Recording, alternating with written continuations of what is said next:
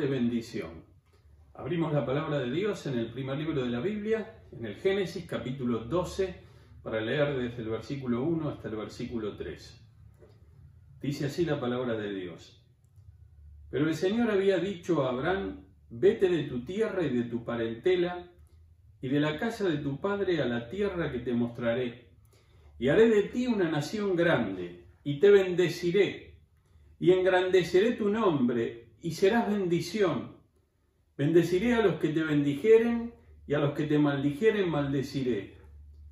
Y serán benditas en ti todas las familias de la tierra. Serán benditas en ti todas las familias de la tierra.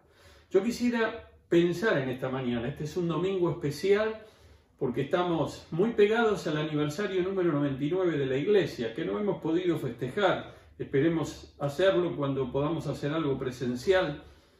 Pero el 18 de septiembre pasado, es decir, el día viernes, la iglesia de Caballito, la iglesia bautista de Caballito, cumplió 99 años. Si bien los trabajos como avanzada misionera de la Iglesia Bautista del Once empezaron unos 10, 10 años y medio, casi 11 antes, eh, y la presencia en el barrio de Caballito son casi 110 años en números redondos.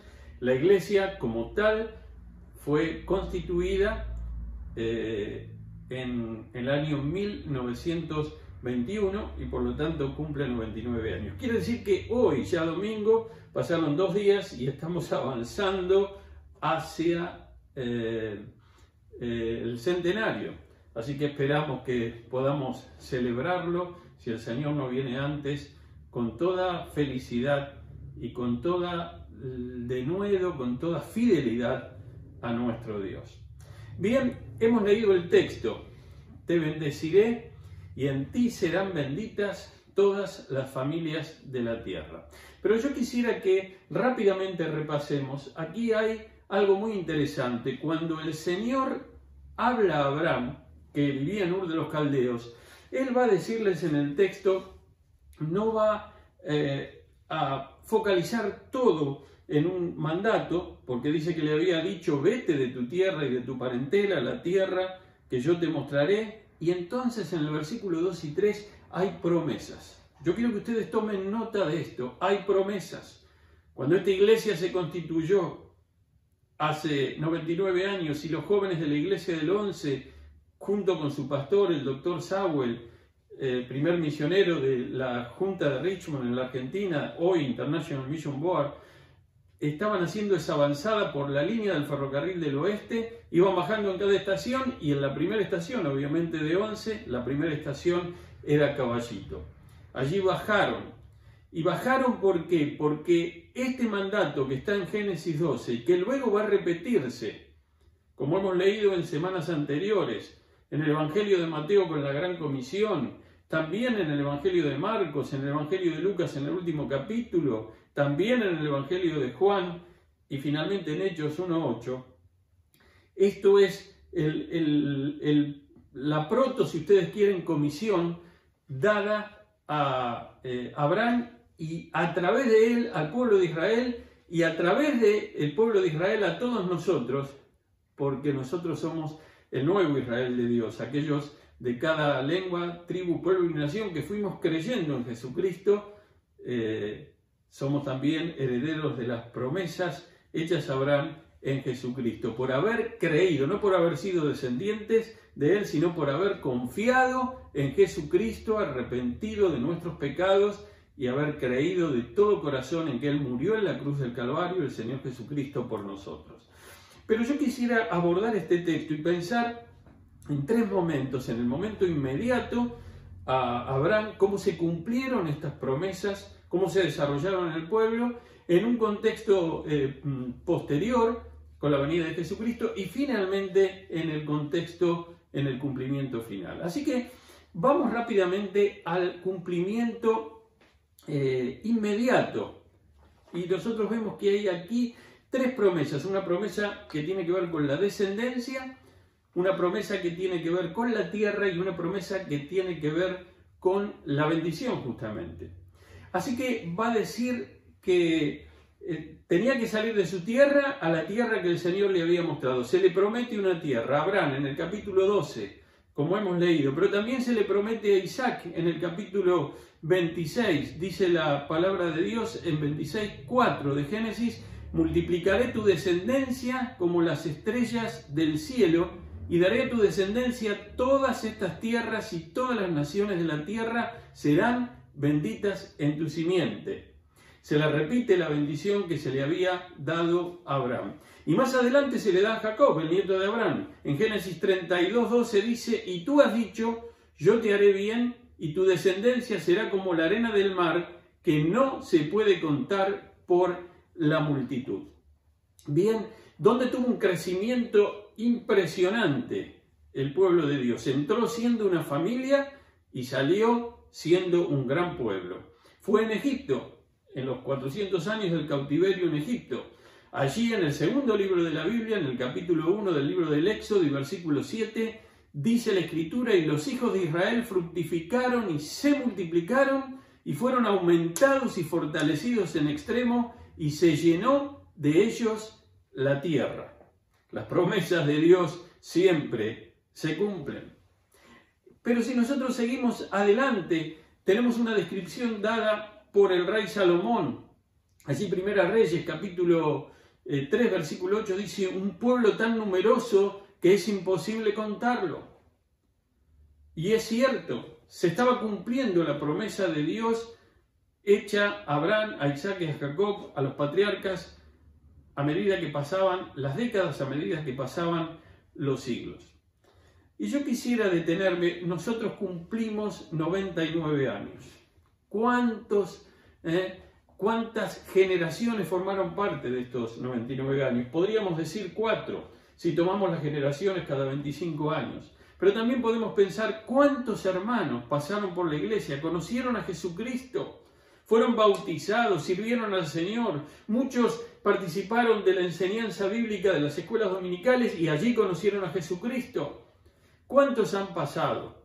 La verdad que una asignatura que uno tiene cuando llega a una iglesia que tiene tantas décadas es recorrer las páginas de sus libros, de sus libros de actas y poder entonces hacer una, una investigación para ver cuántas personas por lo menos pasaron y fueron bautizadas o fueron ingresados como miembros de la iglesia, sabiendo que el ministerio de la iglesia fue siempre más amplio que esto. Una iglesia no solamente llega hasta sus miembros, llega a sus familias, a sus hijos, a, círculos de influencia, a la congregación que es más grande que la membresía. ¿Cuánto ha sucedido? ¿Cuánto ha pasado? Y cuando nosotros volvemos al Antiguo Testamento y salimos de la época de Salomón, unos 350 años más, ya a punto de ser llevado cautivo al reino del sur a Babilonia, Jeremías va a decir, después de anunciar la, cautividad y, y también anunciar el juicio inminente de Dios por la infidelidad del pueblo, dice, yo multiplicaré la descendencia de mi siervo David y la de los levitas, mis ministros, como las incontables estrellas del cielo y los granos del mar. Bien, la posteridad, la descendencia fue prometida y ustedes saben que sucede algo, ¿no? Abraham no tenía hijos y el hijo no nacía y se, se iban volviendo viejos y ya Sara había acabado de menstruar. Así que desde el punto de vista médico, desde el punto de vista biológico, si ustedes quieren, no podía tener hijos, pero Dios lo había prometido. Y ellos, ellos intentaron buscarle la forma por otro lado. Ahí aparece todo el tema de Agar, de Ismael. Pero finalmente Dios hizo por su poder que quedara embarazada Sara a los 90 años y finalmente nació, cuando su padre Abraham tenía 100, nació Isaac. Porque las promesas de Dios se cumplen. Estamos en un momento difícil. Estoy predicando en un, domingo de aniversario, pero también estoy consciente del momento que vivimos. Pero no debemos perder de vista de que Dios cumple sus propósitos y sus promesas. Estas promesas están encadenadas como iremos viendo a lo largo de estos minutos, al propósito general y eterno de Dios de reunir, de formar un pueblo para sí, con creyentes, personas de todos los pueblos, de todas las etnias de la tierra. Pero también vemos en eh, el cumplimiento inmediato lo que tiene que ver con la tierra. No solamente se le promete una descendencia, sino que se le promete un lugar para habitar. Y dice la escritura, ya que Dios es fiel a su promesa, como estamos diciendo, le dio un territorio, Éxodo capítulo 32, versículo 13, por citar algún, alguno de esos de los textos, acuérdate de Abraham, de Isaac y de Israel, tus siervos, a los cuales has jurado por ti mismo y les has dicho, yo multiplicaré vuestra descendencia como las estrellas del cielo, y daré a vuestra descendencia toda esta tierra de que he hablado, y la tomarán por heredad para siempre. Esta tierra que finalmente fue devuelta después del cautiverio, cuando ellos fueron llevados cautivos, las tribus, las diez tribus del norte por los asirios, y 135 años después el reino del sur fue cautivo a manos del el imperio babilónico. Pero lo interesante es que ni Abraham ni su descendencia inmediata heredaron la tierra. Lo único que tenía Abraham de la tierra era la cueva de Macpela que había comprado para enterrar a su esposa. Pero si bien él no la vio, sí esta parte de la promesa de la tierra la vieron sus descendientes. Hebreos 11 dice, justamente pensando en este tema, vivieron por la fe y murieron sin haber recibido las cosas prometidas. Es decir, ellos eh, fueron extranjeros y peregrinos en la tierra.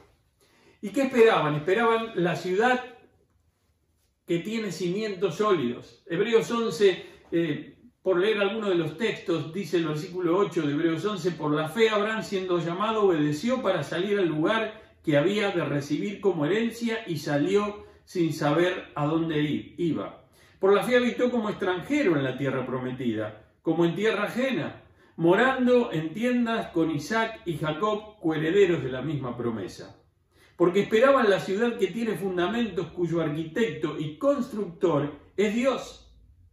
Y entonces va a avanzar diciendo este, algunas otras cosas más. Y versículo 13 del capítulo 11 de Hebreos dice, conforme a la fe murieron todos estos sin haber recibido lo prometido, sino mirándolo de lejos y creyéndolo y saludándolo y confesando que eran extranjeros y peregrinos sobre la tierra.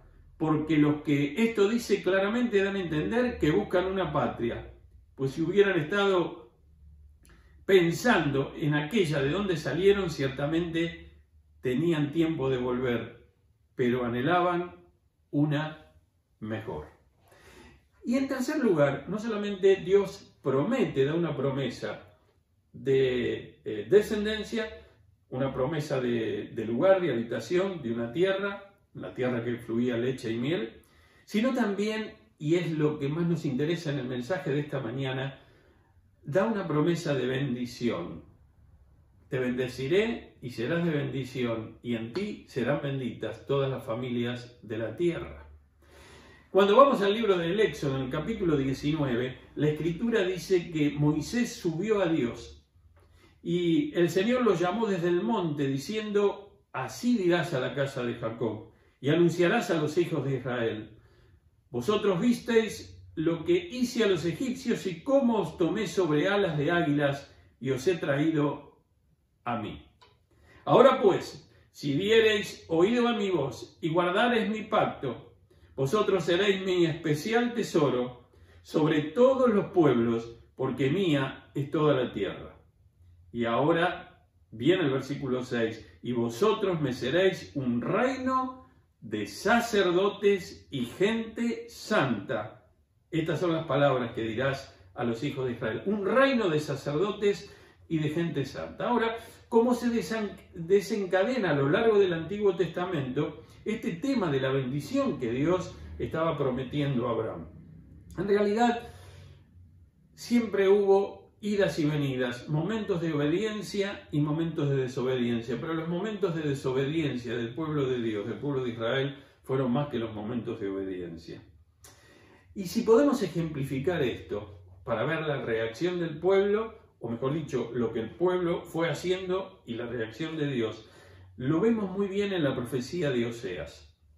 Oseas profetizó unos 200 años después que el reino fue dividido. Las tribus que siguieron a Jeroboam primero estaban en el norte y las tribus del sur, que eran los descendientes a David, estaban eh, en Jerusalén, con capital en Jerusalén, que era la tribu de Judá y la tribu de Benjamín. ¿Qué sucede ahí en Oseas? El Señor, lo resumo rápidamente en el capítulo 1, le dice que nombre, que ponga nombre a los tres hijos que él iba a, a tener con una mujer que se llamaba Gomer. Y entonces esos nombres tienen significado y están asociados con el pueblo y con el comportamiento del pueblo y con lo que Dios iba a hacer. Al primero, si ustedes recuerdan en la profecía de Oseas, en el capítulo 1, al primero le dice que era un varón que le ponga por nombre Jezreel. Jezreel significa Dios eh, esparcirá. Justamente en el valle de Jezreel es donde iba a perder la batalla final, las diez tribus del norte para ser llevadas cautivas. Es decir, se está pensando en el juicio de Dios, cuando ya se llega al colmo y entonces se acaba los días de paciencia de Dios, Israel iba a ser esparcido. Ese es el primer nombre. Ahora, los dos nombres que siguen, la segunda es una hija, Loruama, una nena, y eh, esto significa el que, eh, o la que es indigna de misericordia, indigna de compasión. Eh, y finalmente, el tercer hijo, Loami, significa pueblo que no es propio, pueblo ajeno. Ahora es interesante porque esa partícula lo roama y lo ami, lo que significa es el lo es no. Eh, cuando uno lee las Biblias, generalmente en el pie colocan una aclaración para decir que tanto lo, lo roama como lo ami significan no compadecida, y no pueblo mío, indigna de compasión o pueblo ajeno. Es decir, Dios no se compadecería ni perdonaría más a su pueblo por su infidelidad. Esto tiene que ver con lo Rogama. Y con lo Ami, Dios había dicho o dijo que ellos ya no serían su pueblo. ¿Por qué menciono este ejemplo de infidelidad? Menciono este ejemplo por varias cosas. La primera es que parece que colisionan Génesis 12, 1 al 3, con esto que está escrito en la profecía de Oseas. Parece que hay ahí un, choque, una especie de, contradicción. Eh, es decir, hay juicio de Dios, pero no termina ahí. No termina ahí. Porque Dios al que ama disciplina y azota al que tiene por hijo. Nunca la disciplina de Dios es un fin en sí mismo. La disciplina de Dios busca nuestro arrepentimiento, nuestra restauración. Y yo quiero detenerme aquí.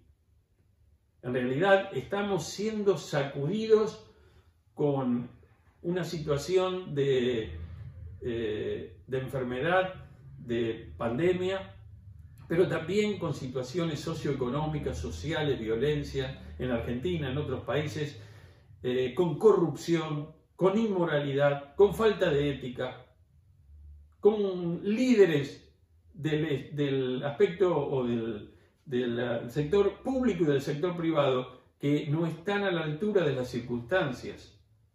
Muchos de ellos no están a la altura de las circunstancias, de los distintos poderes del país.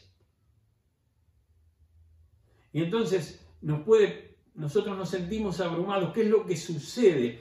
Estaba hablando con otros consiervos en estos días, estábamos orando al Señor Estoy escuchando lo que se dice por distintos medios, leyendo qué es lo que está pasando en la Argentina y otros países del mundo, pero principalmente entre nosotros. Empieza a haber como un desgano, como una desazón en la juventud. Esto es grave porque en la época del idealismo, que haya como una desilusión, esto es grave. ¿Qué tiene la Biblia para decir? Porque evidentemente el corazón de las personas no lo cambia ni la política, y aunque la enseñanza es muy buena, es una condición necesaria pero no suficiente. ¿Qué dice la Biblia? La Biblia dice que cuando nosotros vamos por malos caminos, tenemos que buscar a Dios, pero Dios nos ama y nos disciplina con el fin de que nosotros nos corrijamos. Pero como ahora voy a mencionar y voy a leer enseguida unos textos, Él está esperando nuestra restauración. Oseas 1.10 va a decir, con todo, con todo lo que ha sucedido y lo que ha pasado con el pueblo de Dios, que le dio vuelta la cara al Señor de generación en generación, con todo será el número de los hijos de Israel como la arena del mar. Ah, o sea, retoma la promesa de Génesis 12. Como la arena del mar, y que no se puede medir, que no se puede contar, y en el lugar en donde les fue dicho, vosotros sois, no sois pueblo mío, les será dicho, sois hijos del Dios viviente. Y se congregarán los hijos de Judá y de Israel, y nombrarán un solo jefe, y subirán de la tierra, porque el día de Jezreel, el valle de Jezreel, el día de Jezreel será grande. Y voy al 2.1 de Oseas, capítulo 2, versículo 1. Decida a vuestros hermanos a mí. ¿Ve que le saca el lo? A mí. ¿Por qué? Porque al sacarle lo, ya no es, no son mi pueblo, son pueblo ajeno. A mí es pueblo mío. Y a vuestras hermanas, Ruama, que quiere decir compadecida. ¿eh? Lo contrario a lo que nosotros habíamos eh, explicado o habíamos dicho recién. Bien, ¿por qué cité la profecía de Oseas? No solamente por esto, porque hay algo más. ¿Cómo interpretaron esta profecía los escritores del Nuevo Testamento, inspirados por el Espíritu Santo? Tanto Pablo como Pedro. Mira lo que va a decir el apóstol Pablo en Romanos capítulo 9, versículo 25 y 26 está diciendo algo desde el versículo 22, que él recibe esto por revelación. ¿Qué es lo que recibe por revelación? Que los gentiles también son herederos de la promesa. ¿Qué decía Génesis 12? Le, dieron le dio la promesa a Abraham y a su descendencia. Y le dijo que a través de él y de su descendencia iban a ser benditas no solamente las familias de Israel, de los doce patriarcas, sino todas las señas de la tierra todas las etnias de la tierra. Y entonces va a decir en el capítulo 9, versículo 25 de la carta de San Pablo a los romanos, como también en Oseas dice, llamaré pueblo a mío al que no era mi pueblo, y a la no amada, amada. Y en el lugar donde se les dijo, vosotros no sois pueblo mío, así o allí serán llamados hijos del Dios viviente. Con esto que yo acabo de explicar, que está en el versículo 22, 23 y 24, el apóstol Pablo está aplicando estos textos también a la conversión, a la evangelización y conversión de los gentiles, es decir, de todas las etnias, los pueblos que obviamente no son descendientes de Abraham en la carne, pero sí en la fe.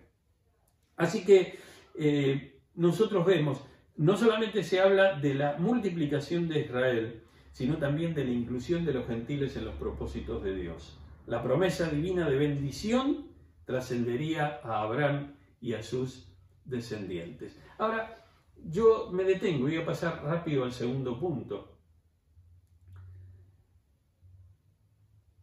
Estamos, fíjense el tiempo que vivimos, ¿no es cierto? Nosotros estamos predicando, los pastores, los predicadores, mensajes de aliento, de ánimo. Pero no tenemos que perder de vista, como lo estoy haciendo en este mensaje, de que Dios y sus propósitos siguen avanzando. El propósito de Dios no se detiene y el propósito de Dios no fracasa. Él está formando un pueblo para sí, el Evangelio es predicado y el reino de los cielos, el reino de Dios, el reino de la luz, cuyo rey es Jesucristo, está avanzando en el mundo. Por eso nosotros decimos en el Padre nuestro, venga, Señor, tu reino, hágase tu voluntad, aquí en la tierra, como se hace en el cielo. Podemos estar preocupados, nos pueden suceder cosas, puede llegar la enfermedad a nuestra casa, hasta puede llegar a partir alguno de nuestros seres queridos, pero no tenemos que perder de vista nuestra esperanza en Jesucristo. Estamos de paso en este mundo, somos peregrinos. Nosotros hemos confiado en Él y creemos que todo se va encolumnando al punto omega de la historia cuando finalmente Jesucristo retorna en gloria. Y cuando Él retorna en gloria, habrá sido predicado este Evangelio del Reino para testimonio a todas las naciones. Y entonces vendrá el fin. Yo tengo una palabra de invitación para decir en esta mañana. Al pensar en 99 años de una iglesia, yo nací en la iglesia de Lanús, un año menos tiene la iglesia de Lanús, 98 años. Al pensar en iglesias que van llegando a los 100 años en el país, muy pocas pasaron los 100, hay algunas que sí pasaron los 100, pero no son tantas. Uno piensa en varias generaciones, ¿cuántos conocieron al Señor? Al pensar en el cumplimiento inmediato de, estas promesas hechas a Abraham, recuerden descendencia, tierra y la bendición, pienso en tantas personas que han conocido. Algunas las conozco, pero muchas no las conozco. Muchos partieron ya. De los que pasaron por la iglesia de caballitos ya partieron a la eternidad. ¿En quién han puesto sus ojos? ¿Los han puesto en el Señor? ¿En quién han puesto su confianza? ¿La han puesto en el Señor? ¿Han confiado en Él de todo corazón o han mirado a los hombres? Ahí está el problema. Yo los invito, fíjense la invitación amorosa del Señor. Sí, hay disciplina, hay juicio con el fin de hacernos reaccionar, pero finalmente Él está como el padre de la parábola esperando, del Hijo pródigo, esperándonos que regresemos para recibirnos y hacer fiesta. ¿Cómo llegó Israel a hacer luz a las naciones? Estoy entrando al segundo punto. Isaías 49.6 dice, poco es para mí que tú seas mi siervo, también te di por luz a las naciones. ¿Cómo llegó a ser luz? En realidad, la descendencia inmediata, el tiempo de los descendientes de Abraham en el Antiguo Testamento, no fue bueno para esto. No llegaron a su cometido. Se hicieron algunos esfuerzos, pero no se llegó. ¿Dónde se cumple esto en la historia? Se cumple en Jesucristo. Esa promesa de Génesis 12 que hemos leído se cumple en Jesucristo. Entramos al segundo punto, que es el cumplimiento intermedio. Y el cumplimiento intermedio habla de la posteridad. Pero cuando habla de la posteridad, uno habla el Nuevo Testamento y empieza a leer en Mateo capítulo 1, Abraham engendró a Isaac, Jacob, bla, bla, bla, bla, bla, y llegamos al final de la genealogía a Jesús. Jesús es descendiente de Abraham a través de David. Es descendiente de Abraham. Así que lo que nos está diciendo el Nuevo Testamento ahora es que no es solamente, lo voy a decir, si bien Jesús es descendiente físico de sangre de Abraham por eh, María, lo que nos va a decir la palabra de Dios es que no es solamente la descendencia física, sino también la descendencia espiritual. Algo que le costaba mucho era un escándalo que entendieran esto los judíos. Los judíos creían que por ser descendientes de Abraham tenían asegurado el reino, tenían asegurado el reino de Dios, el cielo. Pero las escrituras van a aclarar de que no es así. Fíjense lo que dice Mateo capítulo 8, versículo 11 y 12. Y yo digo que vendrán muchos del oriente y del occidente y se sentarán con Abraham e Isaac y Jacob en el reino de los cielos. Mas los hijos del reino serán echados a las tinieblas de afuera. Allí será el lloro y el crujir de dientes. Y algo similar dice Lucas en el capítulo 13 también. ¿Qué quiere decir? Empieza a verse aquí que hay como una especie de derrame, cuando se llena un vaso y se derrama y el agua no solamente queda en el recipiente, sino que sale y empieza a fluir, empieza a correr.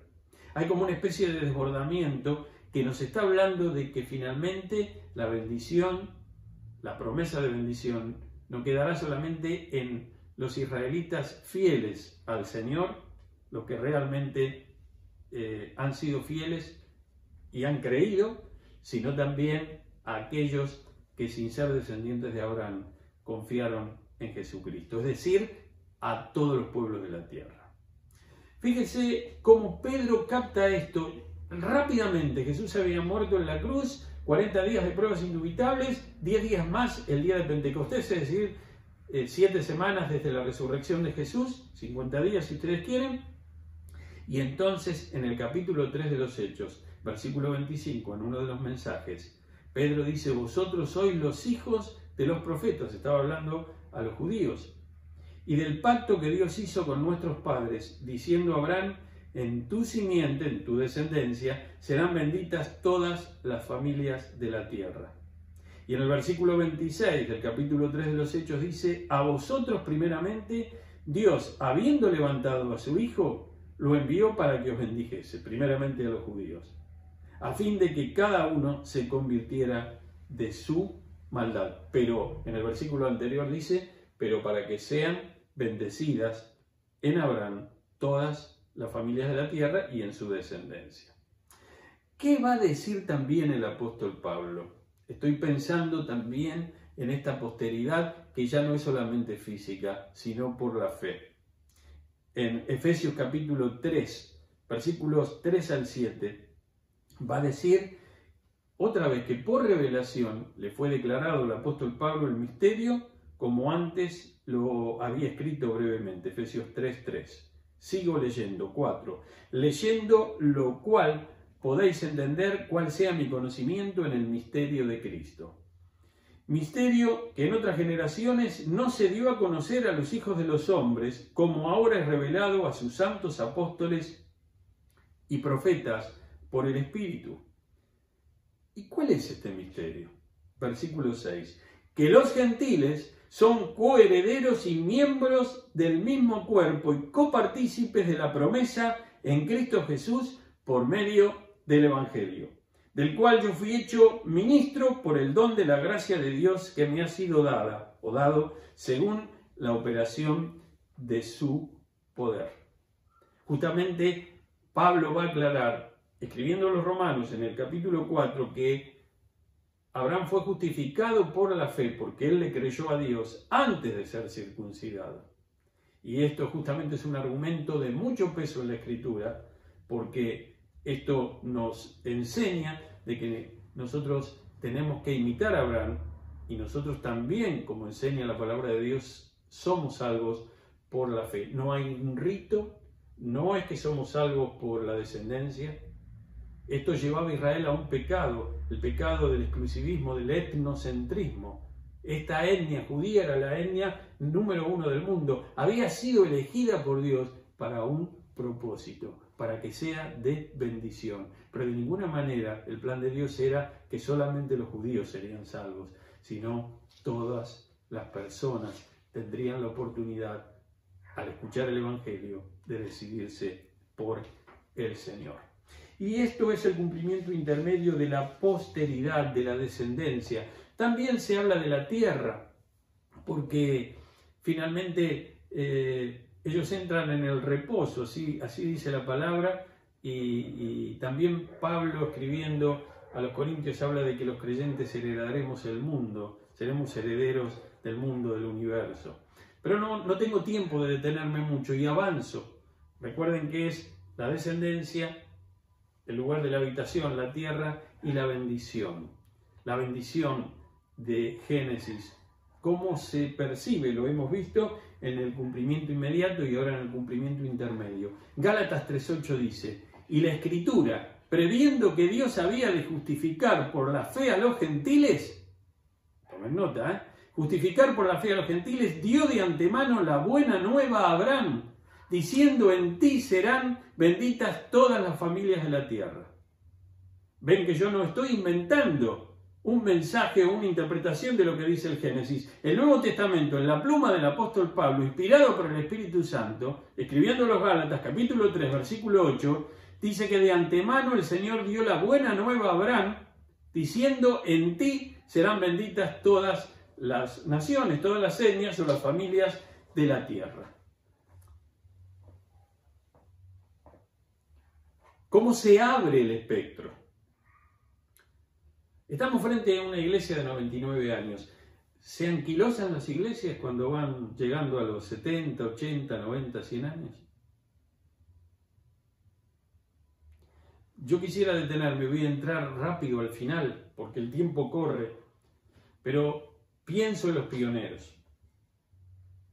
Pienso en quien fue mi bisabuelo, don Máximo Daglio, un hombre que no era un intelectual, un iletrado, que aprendió a leer el castellano con la Biblia de grande, que tenía errores de ortografía. Lo sé porque tengo el Nuevo Testamento y algunos libros dedicados a mi abuelo, a mi madre, Biblias, Nuevos Testamentos, y a veces cometía, él escribía con la pluma algún error de ortografía, pero un hombre de fe.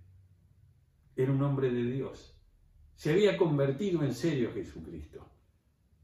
Y el Señor había transformado su vida. Y él, junto con mi bisabuela María Sanardi, que fueron de los primeros que formaron ese grupo, si bien no está en el acta de constitución, él entra el segundo domingo, no sé por qué. Eh, están todos sus hijos, el, primer domingo eran 17 y 18 que pasaban como miembros de la iglesia del 11 a la nueva iglesia en Caballito, aquel 18 de septiembre de 1921, que cayó en domingo, y al segundo domingo él estaba ingresando en el acta número 2 con su esposa. Pero en su casa, la, casa de don Máximo, de mi bisabuelo, allí en Caballito, cuando no las calles eran de barro, había zanja, obviamente qué cloacas, qué urbanización en aquel entonces, sapos por todos lados, grillos, así se acordaban mi abuelo y sus hermanos también, la gente de aquel entonces. Allí se comienza la obra. Y pensar que nosotros somos también receptores de Génesis capítulo 12. Y si nosotros lo somos, también lo fueron ellos casi 100 años atrás. ¿Cómo estamos nosotros hoy? ¿Cómo estamos hoy? ¿Cómo trabajaban? Sí, no eran perfectos, pero trabajaban denodadamente, predicaban en un momento donde había otro tipo de persecución. Hoy hay persecución ideológica. En aquel tiempo la persecución era violenta, te apedreaban, te insultaban, si podían te prendían fuego las puertas o los portones de los templos y, llegado el caso había también alguna agresión física. Hoy tenemos otro, otro tiempo, hoy tenemos persecución ideológica. Pero el tema es, ¿seremos como esos pioneros? ¿Nuestra fe será una fe que se mantenga firme en el Señor? ¿Cuánto deseamos que así sea? Así que no solamente fue el cumplimiento inmediato, fue también el cumplimiento intermedio en Jesucristo de esta promesa y por último el cumplimiento escatológico, el cumplimiento del fin, del tiempo del fin o final. También se habla, cuando uno va a Apocalipsis capítulo 7, versículo 9 en adelante, dice que vi ahí Juan en la visión que, que está mirando del Cristo resucitado vi una multitud que no se podía contar de cada lengua, de cada pueblo, de cada tribu y de cada nación, que estaban presentes de pie delante del trono, el trono que simboliza el reinado de Dios. Y allí entonces se está cumpliendo esta promesa, porque cuando se predique a todas las naciones, vendrá el fin. La Biblia no dice que se van a convertir todas las personas de cada etnia. Eso quisiera el Señor porque Él quiere que todos se salven. Pero Él nos dio esa capacidad de, elegir, de decidir. Pero lo que sí dice es que si bien no se van a convertir todos, va a haber personas en el cielo de cada uno de sus pueblos. Así que se habla de la posteridad, allí estarán todos. Todos los hijos de Abraham por la fe estarán en el cielo. Y cuando se habla de la tierra, bueno, ya no, ya no se va a hablar de una tierra que fluye leche y miel.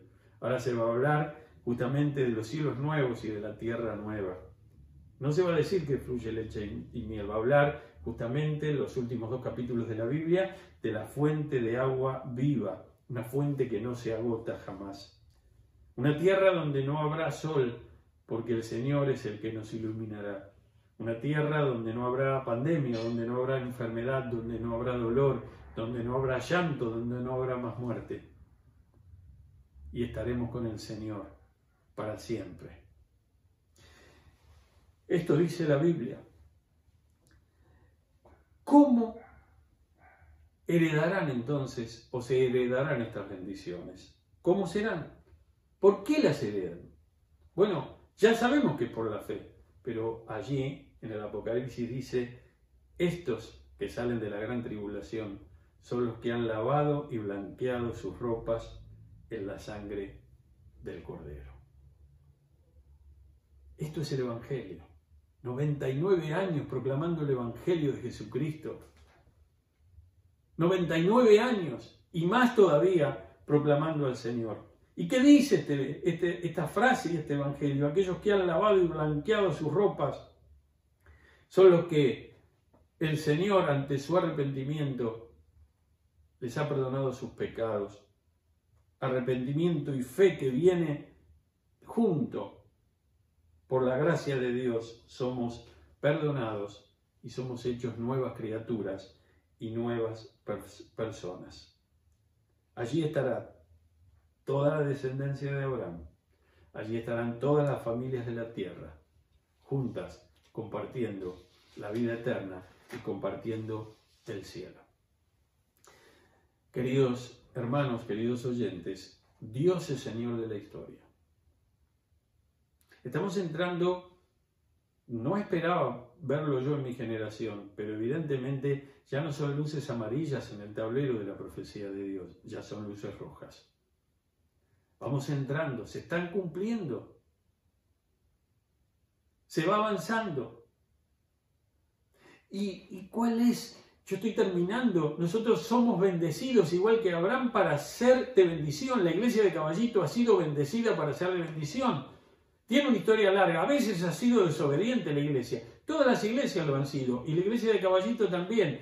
Pero también tuvo tiempos de obediencia y tiempos de bendición. Pero lo importante es ahora. El pasado nosotros no lo podemos cambiar, pero sí podemos pararnos en el presente y mirar nuestros corazones y mirar nuestras vidas. ¿Y qué nos dice este mensaje a nosotros? Puede pasar lo que puede pasar. Estamos preocupados por nuestra salud, por nuestros seres queridos, estamos orando por distintos hermanos, hemos estado orando por la hijita de Hernán Carrillo, nuestro querido Hernán y Mariana, que está en Mariloche, que le salió el hisopado positivo, por familias queridas que están en el interior del país, que han tenido COVID, que han salido pero que todavía quedan con algunas este, secuelas, en la Patagonia, en el norte del país, en Buenos Aires. Sí, estamos ocupados de esto, oramos por los trabajos, Oramos por nuestra familia, pero no perdamos de vista que estamos de paso. Somos nosotros extranjeros y advenedizos aquí como lo fue Abraham en su propia tierra, como lo he relatado en el primer eh, punto del bosquejo de esta mañana. Somos extranjeros y advenedizos. El Señor nos promete una tierra. En el cumplimiento intermedio se percibe el reposo de Dios cuando entran finalmente a la tierra prometida, al reposo, pero ese reposo prefiguraba el reposo perfecto de Dios en la Sion, en la Jerusalén celestial, en la vida eterna, como lo dice Apocalipsis, y lo he mencionado en el capítulo 7. El Señor es el Señor de la historia. No te lo van a enseñar en la Facultad de Filosofía y Letras, donde se estudia la carrera de Historia del Agua, no te van a decir esto. Pero el Señor es el Señor de la historia. Tal vez me escuche la decana este, a, la cual conozco y también algunos de los directores del departamento. El Señor es Señor de la historia. Él tiene la sartén por el mango. La historia no es cíclica. La historia avanza de un principio hacia un final. Y el Señor va adelante. Y sus promesas se cumplen porque son promesas de Dios, no son promesas de hombre. Fíjense si nuestra eternidad dependiera de las promesas que dan los políticos de las distintas naciones y de las distintas épocas de la historia. Mamita querida, qué desilusión que sería el cristianismo. Pero las promesas de Dios se cumplen. El propósito de Dios es mundialmente abarcativo porque Él procura o dice o nos, nos manda y nos promete su bendición para que vayamos a todas las familias de la tierra a todas las etnias. La iglesia cumple 99 años y tiene que hacerse esta pregunta, ¿cómo finalmente se reunirán todas las naciones en el cielo? Y algunos dirán, ¿pero qué tiene que ver la iglesia de Caballito? Mucho tiene que ver en esto la iglesia de Caballito. Y obviamente cada iglesia, cada congregación local, mucho tiene que ver. Porque el Señor nos ha permitido conocerlo y nos ha bendecido para que seamos luz para que llevemos el Evangelio. Nosotros Somos instrumentos en las manos de Dios. Nosotros tenemos que llevar el Evangelio. Nosotros tenemos que estar pendientes de aquellos que son llamados por el Señor. El Señor nos ha llamado. El llamado de Dios es uno solo. Alguno dice, Dios me llamó, Dios te llamó, punto, no le agregues. Algunos lo llama 50 años al mismo lugar, a otros lo llama un tiempo acá y después acá y después allá. Pero el llamado de Dios es uno solo. Y Él nos llama a ir.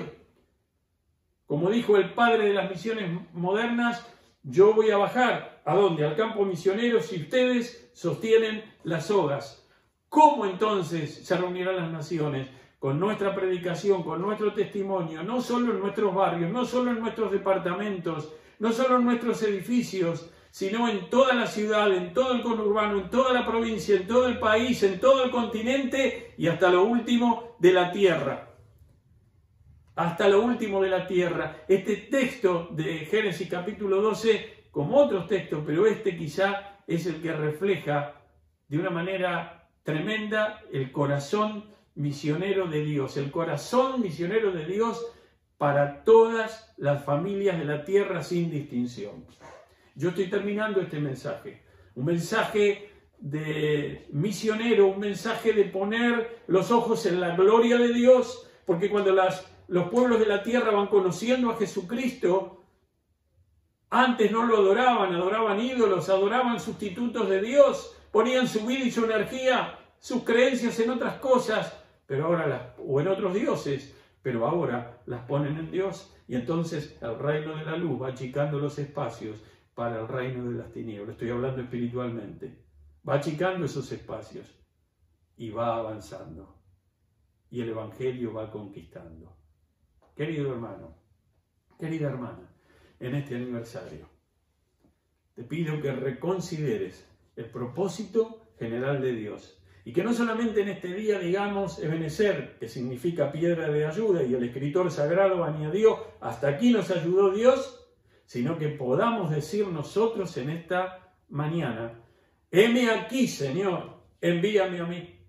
Y tal vez escuchen este mensaje, porque como es el mensaje del aniversario, eh, ex miembros de la iglesia, sé que hay grupos de Facebook, por lo menos hay uno, donde hay amigos míos que nos conocimos, algunos nos conocieron en el servicio militar, a otros nos conocimos en congresos, en actividades unidas de la juventud de varias décadas atrás. A mí, por la misericordia y la gracia de Dios, me tocó ser pastor en este tiempo de la iglesia. Pero lo cierto es esto. Si predicara la iglesia de la luz diría lo mismo. Iglesias que tengo muy, eh, muy hondo en mi corazón. La iglesia de Caballito, del cual soy pastor, y también la iglesia de la luz, donde nací. Yo les diría a los que están firmes, sigan firmes al Señor, sigan firmes al Señor, sigamos firmes al Señor. ¿Estás desanimado? Animate en el Señor. Y a los que se han detenido y han buscado detenerse y quedarse al costado del camino. Yo les digo como el Señor dice aquí, como lo dijo la profecía de Oseas, Ustedes intentaron vivir como si no fueran pueblo mío. Pero el Señor les dice, pueblo mío, ustedes son pueblo mío, ¿por qué no vuelven a la fogata? Yo no les estoy diciendo que vuelvan a la iglesia de Caballito, vuelvan al Señor donde vivan. Hay tantos miembros de Caballito en el exterior, en el interior del país. Queridos hermanos, a muchos de ellos los conozco, queridos hermanos, vuelvan, congréguense, Pídanle al Señor que haga arder sus corazones. Yo ya pasé los 60, muchos de los que me están escuchando están llegando y los están pasando, porque no aprovechamos estos últimos años de vigor o de fortaleza física que el Señor nos da a la mayoría de los seres humanos para poder servir al Señor. Yo los invito a venir al Señor, los invito a volver al Señor, los invito a consagrarse al Señor. Dejen atrás el pasado y miren a Jesucristo. Pongan los ojos en Jesús. Pongan los ojos en Jesús. Para que el Señor hará una obra grande y nos use a cada uno de nosotros. Algunos en el frente de batalla en el campo misionero, a otros sosteniendo las obras, ambos llamados por Dios, el que va y el que está con la firme convicción de sostener integralmente para que todos los pueblos de la tierra conozcan a Jesucristo. Alabado sea el Señor.